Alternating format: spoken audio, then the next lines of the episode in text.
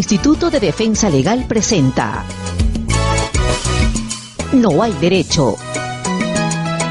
Un espacio de noticias, diálogo, debate y participación.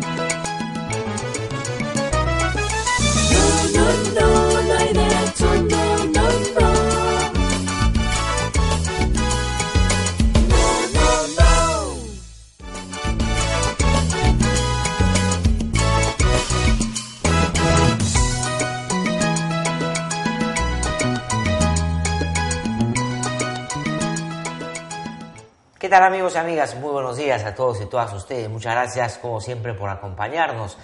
Estamos aquí en No hay Derecho, una producción de IDL Radio del Instituto de Defensa Legal, IDL. Y estamos en una transmisión en vivo y en directo a través de IDL Radio, de La Mula y de útero.p. También estamos saliendo de manera eh, directa, en vivo, a través de 18 radioemisoras en todo el país que se han sumado desde temprano ya a la transmisión de este programa. Gracias también a los canales de televisión que en distintas regiones toman la señal y la transmiten a través de su frecuencia y a todas las personas que nos siguen a través de estos medios de comunicación. El lunes, como ya ayer lo mencioné, eh, daremos a conocer cuántas mm, emisoras más se suman ya a esta plataforma que día a día viene creciendo y que la verdad tanto eh, entusiasmo nos han generado de seguir trabajando en esta tarea de informar y brindar nuestro análisis y punto de vista sobre los temas que a usted le interesan.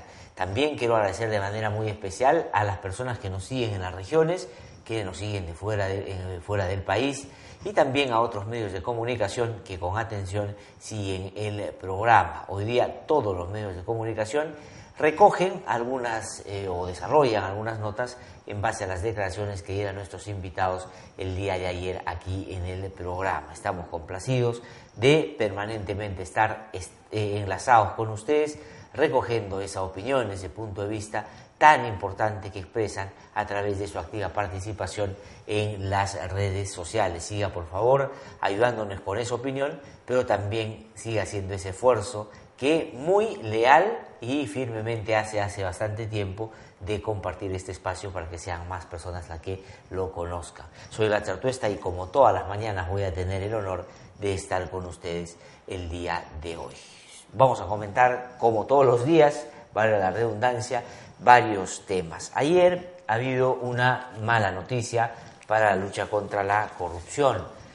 El Poder Judicial tenía la posibilidad de corregir un acto arbitrario, un acto que claramente no solo riñe con un principio básico del debido proceso y el apartamiento de un juez natural en una causa tan compleja como el lavado de activos, sino que además se constituye en un avance en la estrategia de obstaculizar e impedir que se llegue el fondo en el caso de los cócteles o en el caso Fuerza 2011 o en el caso para todas las señales de Keiko Fujimori, por lo cual está en una prisión preventiva en este momento. Recordarán ustedes que Richard Concepción Carguancho, este juez tan valiente, este juez tan eh, riguroso, este juez, eh, diría yo, de verdad, por momentos tan severo, pues logró demostrar con el transcurrir de los meses, ya teniendo a cargo estos casos bastante eh, mediáticos, que tenía una línea de actuación que era en ese sentido irreductible y la aplicó independientemente a quienes tenía al frente, porque producto de sus decisiones, que han sido, por cierto, severas en todos los casos, pues terminaron en una situación difícil Ollantumala, Nadine Heredia, y, digamos, para ponerse al otro extremo, en términos, digo, básicamente ideológicos o políticos, Keiko Fujimori, y quienes alrededor de ella participaron, según el Ministerio Público, una organización criminal que se instaló en Fuerza 2011. Ese es, digamos, en el extremo lo que él decidió con una gama, por supuesto, en el interino, en el intermedio de otras decisiones frente a otros personajes políticos, y actores privados, empresarios, etcétera. Es decir, se le puede a Richard Concepción Carguancho discutir en términos de severidad, si correspondía o no eh, la decisión que tomó en tanto los plazos que eh, le da, por ejemplo, la prisión preventiva, los tiempos que le da. Pero lo que no se puede discutir es que tiene una línea de actuación que la verdad ha sido sostenida en todas las actuaciones que ha tenido que ver, sobre todo en este caso conocido como Lavallato. Pero entonces, como ya los Fujimoristas, y en particular Keiko Fujimori y su defensa, no la que aparece en la televisión argumentando ser la que técnicamente la sostiene, sino que en realidad ha venido manejando tu estrategia, esta estrategia y el aparataje legal del Fujimorismo, que es Vicente Silva Checa, un personaje que, como yo ya he reseñado aquí en el programa, estuvo estrechamente vinculado a Vladimiro Montesinos y que producto de su accionar ilegal terminó preso, terminó, por cierto, condenado y no pudo negar esa proximidad que tenía con quien junto con Alberto Fujimori abusaron del poder en los 90, cuando cooptaron y tomaron todas las instituciones, entre ellas el Poder Judicial, que por cierto manejaban a su antojo. Por eso es que quienes han seguido de cerca el funcionamiento del sistema de justicia, o por una preocupación académica, o por una cuestión de claro vínculo con el sistema porque litigan, o sencillamente porque padecieron de él en sus males y en la manera tan abiertamente comprada por la dictadura de los 90 que actuó en contra de sus opositores, rápidamente sabremos identificar cuando yo hable del chino Medrano o de Blancanélida Colán, que solo fue superada por uno de sus alumnos predilectos, el señor Chávarri, que hoy está caído en desgracia, por lo menos en este primer momento, pero no se sabe si después correrá esa misma suerte. Entonces, Vicente Silva Checa era central en la estrategia de Vladimiro Montesinos, como lo ha sido y lo es en la estrategia de defensa de Keiko Fujimori en este momento. Han tratado de disimular su nexo, su vinculación, su contacto, pero hay diversos testimonios que dan cuenta de que él era el gran operador o el estratega legal de Keiko Fujimori y de Fuerza 2011 y todos los que están comprometidos en este gran caso de lavado de activos. Pues él hace bastante tiempo ya había caído en cuenta que el señor Richard Concepción Carguancho iba a ser una piedra en el zapato y que iba a hacerles la vida imposible. No porque les tenga alguna, eh, digamos, animadversión, o no porque sea un odiador, o no porque sea antifutbolista, sino porque el señor es una persona muy firme en sus decisiones y la verdad convalida aquellos actos que el Ministerio Público plantea si considera, al margen de quién esté involucrado, qué es lo que corresponde, ¿no es cierto? Y por eso es que desde el comienzo lo tacharon, lo marcaron, dijeron este no puede seguir viendo el caso. Y desarrollaron una estrategia que además está por escrito y que José Domingo Pérez encontró en la casa de Vicente Checa. Y ahí dice obstaculizar, presentar pedidos de nulidad y como un punto central de esa estrategia tratar de apartar a Richard Concepción Carguancho. Pues bueno, trataron de hacerlo y lograron encontrar una sala en lo que en ese momento era la Sala Penal Nacional, hoy día es un distrito judicial que ve temas de corrupción o contra el Estado, que preside el señor Salguanay.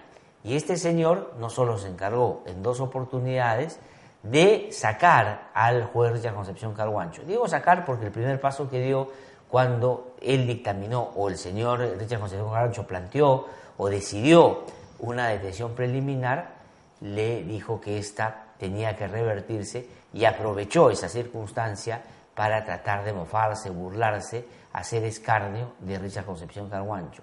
Por ahí sí una clara y expresa voluntad de generarle un problema a la imagen de Richard Concepción Carguancho, por un problema interno y porque yo creo que Salguanay tiene en buena medida algo de envidia en torno al protagonismo que ha tomado Richard Concepción y no le pasa que él haya tenido ese nivel de legitimidad en la población por su actuación, que por cierto ha sido pública.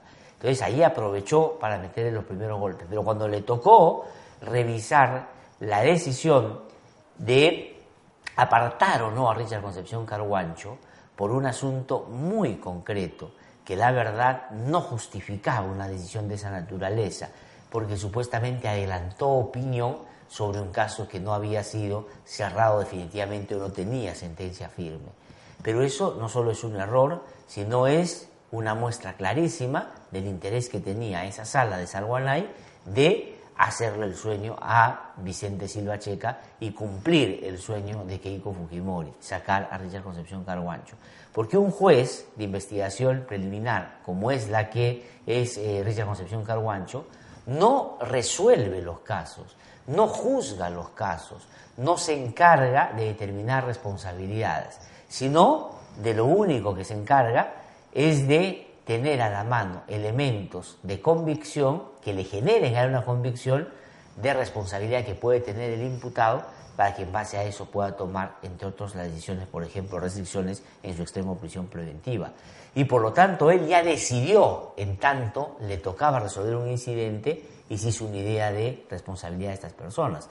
Por lo tanto, cuando él habla y afirma que él se hizo la convicción por lo que tuvo a mano de que Fuerza Popular es una organización que cooptó el Ministerio Público y tenía el control de Chavarri, no es que está juzgando porque se adelantó al juicio, porque él no lo va a ver, él no va a ser parte de ese juicio, sino que la convicción que le generó a él cuando el Ministerio Público le hizo ese planteamiento, sustentó ese planteamiento y cuando la defensa de Keiko Fujimori trató de rebatir y a él no le resultó eso convincente.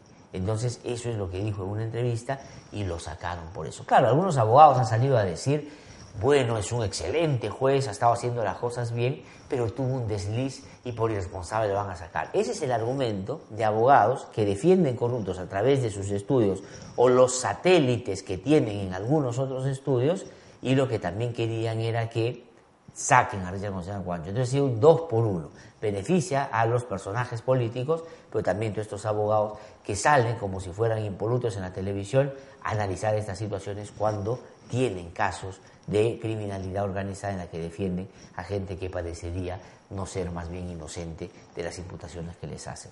Entonces, eso es lo que ha pasado. Pero resulta que cuando sacan a Richard Concepción Carguancho esta sala, ¿no es cierto? ¿Qué cosa es lo que hace el Ministerio Público a través de Rafael Vela? Apelan esa decisión y piden que se recuse a la sala de Salguanay para que vuelva a revisar ese caso.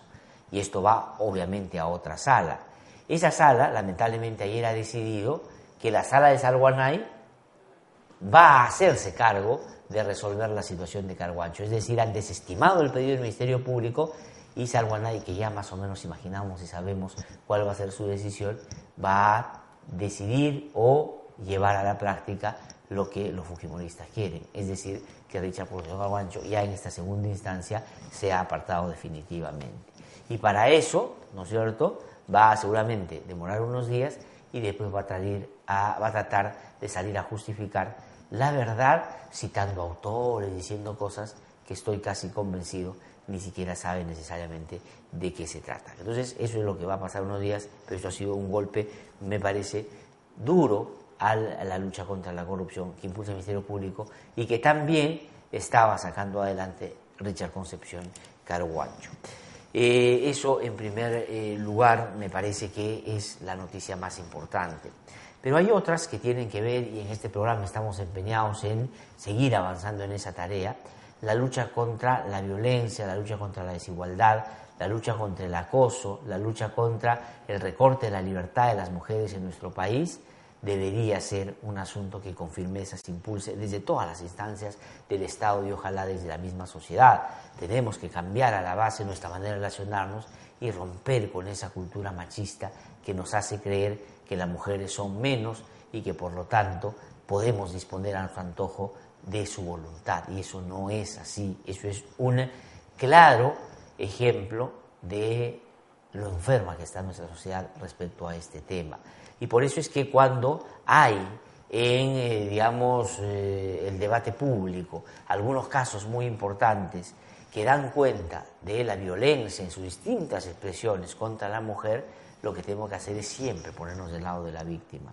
Uno puede no estar de acuerdo en algunas cosas de lo que esa persona pudo haber hecho en su trayectoria, política, económica, social, pero cuando es víctima de la violencia siempre hay que tratar de ponerse del lado de la víctima y no hacer que vuelva a padecer y sufrir con los ataques, con las insinuaciones, con eh, atribuirle algún tipo de responsabilidad por la violencia de la cual fue víctima, revictimizarla así con eso que no se acabe eso que termina siendo un grave problema y un drama para todas las mujeres que lo padecen. Y por eso que es fundamental que se tomen decisiones importantes en el sistema de justicia y en el sistema político para que esta situación cambie. Eso ha tenido en estos días algunos casos interesantes que yo he comentado hace un par de días y me parecen muy importantes. La decisión en el caso de este sujeto que intentó matar a su conviviente y que ha sido eh, sentenciado a 11 años, o el hecho de que un eh, pseudo periodista acosaba a una congresista también ha sido administrativamente eh, resuelto.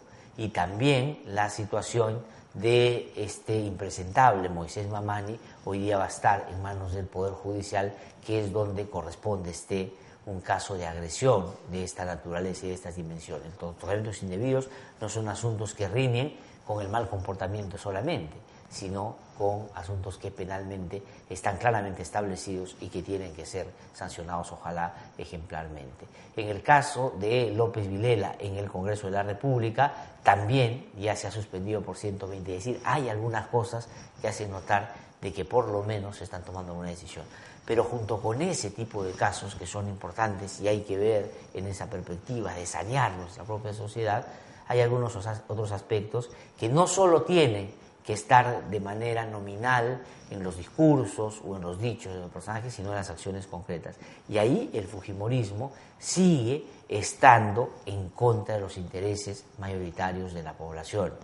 Pero por momentos tiene algunos aliados que vienen de otras bancadas y que en eventos donde más bien deberían claramente hacer un señalamiento en torno a malos comportamientos, más bien se ponen de cómplices y terminan amparando la impunidad. Y es el caso de Edwin Donaire, que es un eh, congresista que fue por Alianza, por eh, Alianza por el Progreso, esta agrupación política que, digamos, tiene esa nominación porque tiene inscripción en el Jurado Nacional de Elecciones, pero que en buena medida es la franquicia de los Acuña y en particular de César Acuña.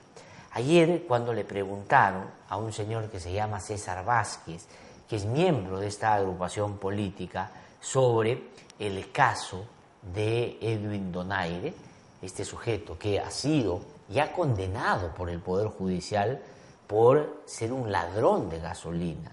Es decir, qué terrible para un ejército valeroso, un ejército que en situaciones difíciles pone el pecho para defender el Estado democrático, el Estado de Derecho, nos defiende a veces las agresiones que hay de otra índole en nuestro país, que lamentablemente en la historia reciente han tenido distintas maneras de, manifestarse. Qué pena por ese ejército tan valeroso haber tenido un comandante general que robaba gasolina esto no es un asunto que se le ocurra a alguien porque tiene algún problema con él. O eh, deberíamos tratar de dosificar esa afirmación porque hay que presumir la inocencia. No, esto ya está resuelto en el Poder Judicial. Ha dicho el Poder Judicial que él sí fue partícipe de una organización de delincuentes dentro del ejército que robaba gasolina.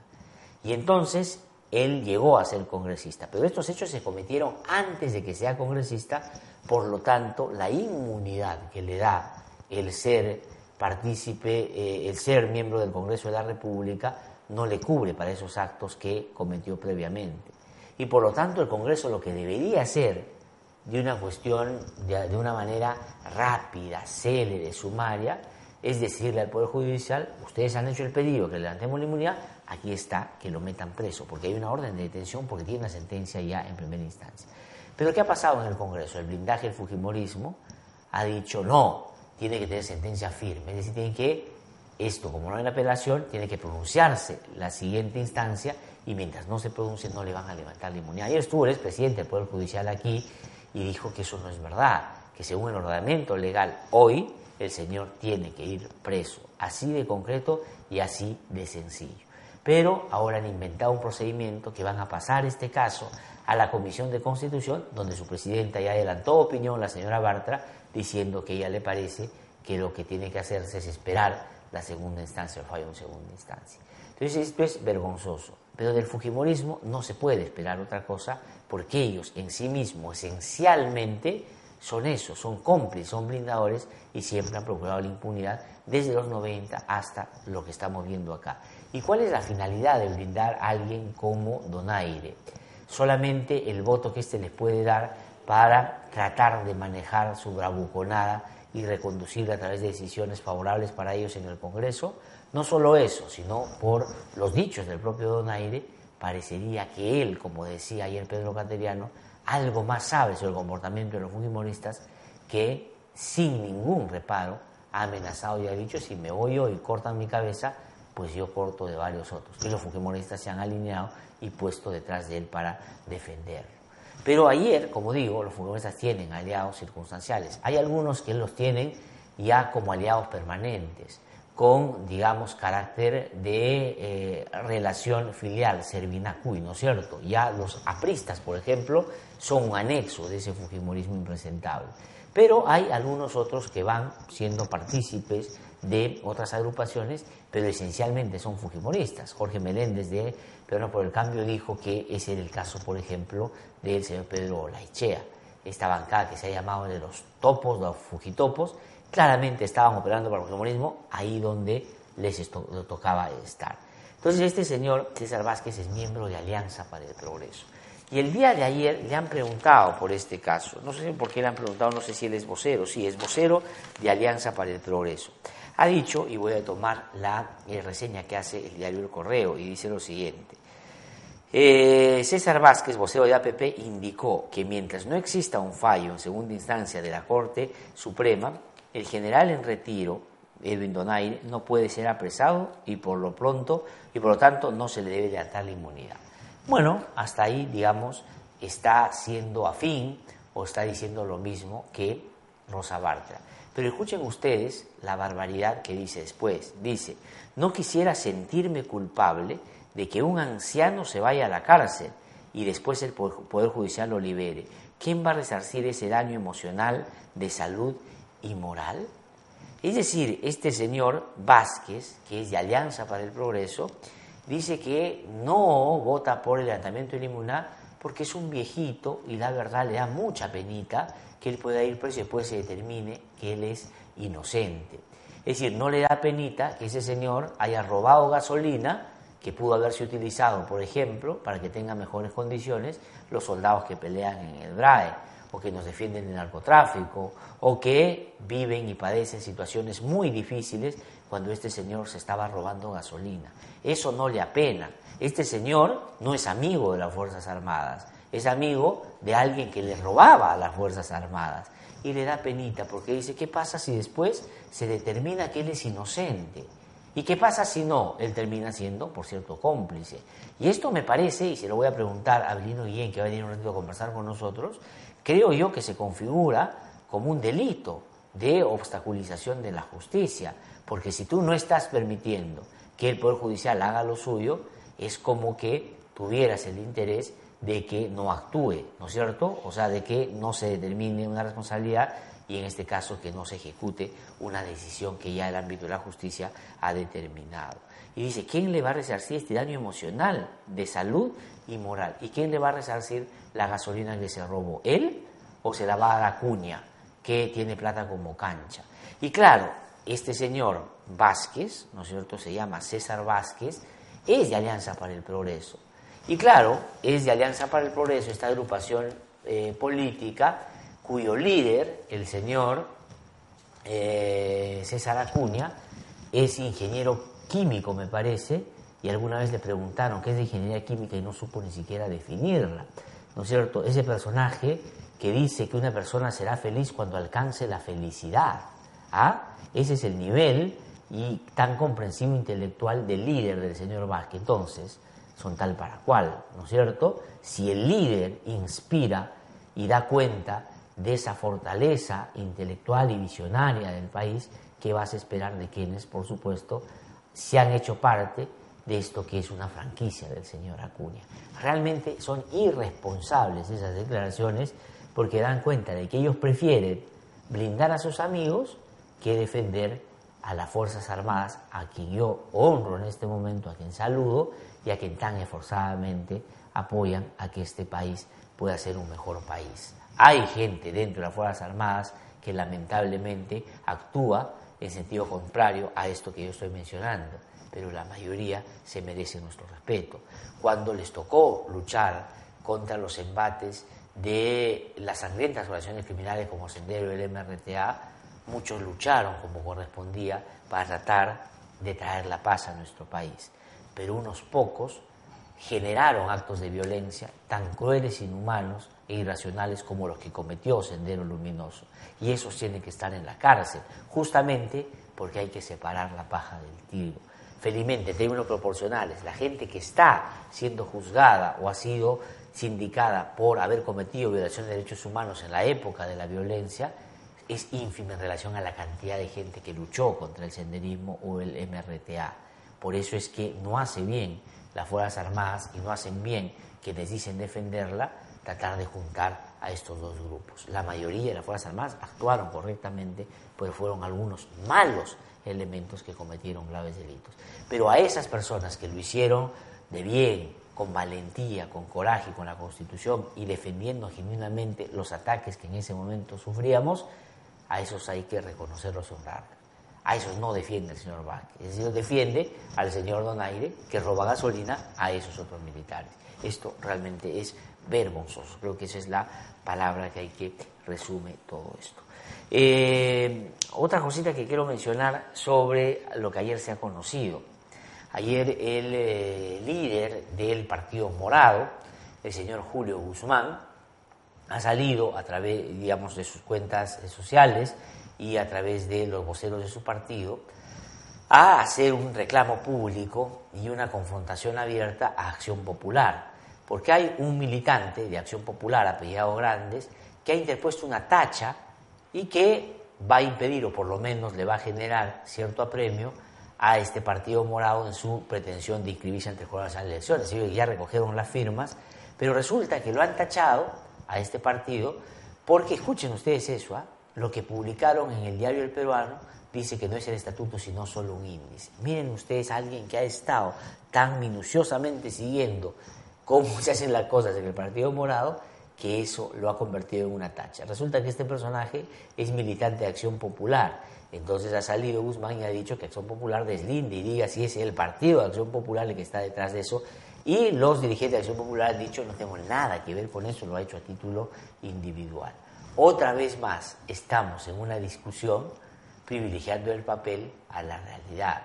¿Qué cosa es lo que está tratando de hacer el Partido Morano? Al margen de que a usted le guste o no le guste, al margen de que a usted le parezca eso viable o no viable, al margen que a usted le parezca que eso es consistente o no es consistente o es puro bla bla bla. Lo que quiera, ponga la relación que quiera pero están haciendo el esfuerzo de recoger las firmas, hacen las cosas como manda la ley y cuando están por conseguirlo, alguien viene y busca pincharles el globo, solo con el interés de evitar de que se renueven las caras, por lo menos en el ámbito de la elección del 2021. Y ese es un acto claramente antidemocrático, como lo fue en la elección pasada sacar a, César, a Julio Guzmán, que claramente sacaba ventaja y que no tengo la menor duda a estas alturas del partido iba a ganar la elección frente a Keiko Fujimori. Y eso lo impidieron. Y eso hay que decirlo con claridad, al margen que esto pueda significar algunas críticas de gente que más bien cree que eso no fue así. Pero no puede hacerse esto dos veces y esto me parece que el Jurado Nacional de Elecciones, como dicen los especialistas, debería rápidamente desestimarse. ¿No es cierto? Me parece que es de mala leche hacer una cosa de esta naturaleza, la verdad. Eh, termino eh, haciendo notar otros dos temas. Ayer escuchaba a Juan Cheput en la televisión, me parece que esto ha sido tomado del programa Cara a Cara de Canal 7 de nuestro buen amigo Enrique Chávez. Eh, y Cheput ayer se ha mandado contra todo. ¿Qué tiene Cheput? ¿Qué le pasa a Juan Cheput? No ser ministro te puede generar tanto problema, realmente no lo voy a entender porque cuando tienes un paciente que le va bien, quieres distanciarte y pelearte con él. Y además con argumentos bien fujimoristas, la verdad. Escuchen ustedes lo que dijo Juan Cheput el día de ayer contra su colega, eh, la señora Choquehuanca, que es vocera de Peruanos por el Cambio, y contra César Villanueva, a quien le cayó ahí el golpe también sin estar metido en este pleito. Vamos a escuchar lo que dijo Juan Cheput. Yo creo que no entiende lo que es la política, pues, porque en este caso el mantener una, una posición contraria a la que dice el gobierno no, no significa sabotearlo, ni ser obstruccionista, ni, ni ser destructivo. Los pilares de la democracia es oficialismo y oposición, y la oposición significa tener una propuesta alternativa para que de esa manera se genere una mejor corriente. Eh, ¿Tiene algo que ver en esta discusión el Premier con este Me gustaría opinar por el, sobre lo que piensa el Premier, pero no lo sé. No lo veo no existe, ¿no? O sea, no, no, no entiendo su rol. En todo caso, cuando él tenga una posición, podré manifestarme. le da a César Villanueva. ¿Qué pasaría si Martín Vizcarra llama a Juan Cheput y le dice, Juancito, mira, en realidad yo no te lo he dicho, pero quiero que seas mi primer ministro que reemplace a Villanueva? ¿Cómo creen que reaccionaría el señor Juan Cheput? Realmente me parece incomprensible política. Él que argumenta y apela siempre a la gran política, que él digamos, juegue en las grandes líderes, que él está por encima del promedio de los políticos, porque él sí es un político a carta cabal, que tiene un razonamiento tan irresponsable en este momento cuando podría aportar y apoyar, diría yo, algunos procesos de reforma que se han iniciado. Vamos a terminar esto, nos acaban de mandar a través de las redes sociales un meme, me parece que es de César Acuña, que es, digamos, el jefe o el dueño de la franquicia que se llama Alianza para el Progreso, del cual el señor César Bases, que dice que no va a votar por el levantamiento de la parlamentaria de aire porque pobrecito es viejito y qué penita le da. Vamos a poner, podemos ponerle, es un meme, ¿no? Ahí está, el señor César Acuña. Telepatía. ¿Qué es la telepatía? Aparato de televisión para la hermana de mi mamá telepatía, o sea, la. Ahí está. Ese es el líder del señor Vázquez. Vamos a una pausa, regresamos un instante, estamos aquí en No hay derecho, hacemos el recorrido por las regiones y luego viene Abelino Guillén a conversar con nosotros esta mañana de varios temas donde su opinión siempre es muy interesante.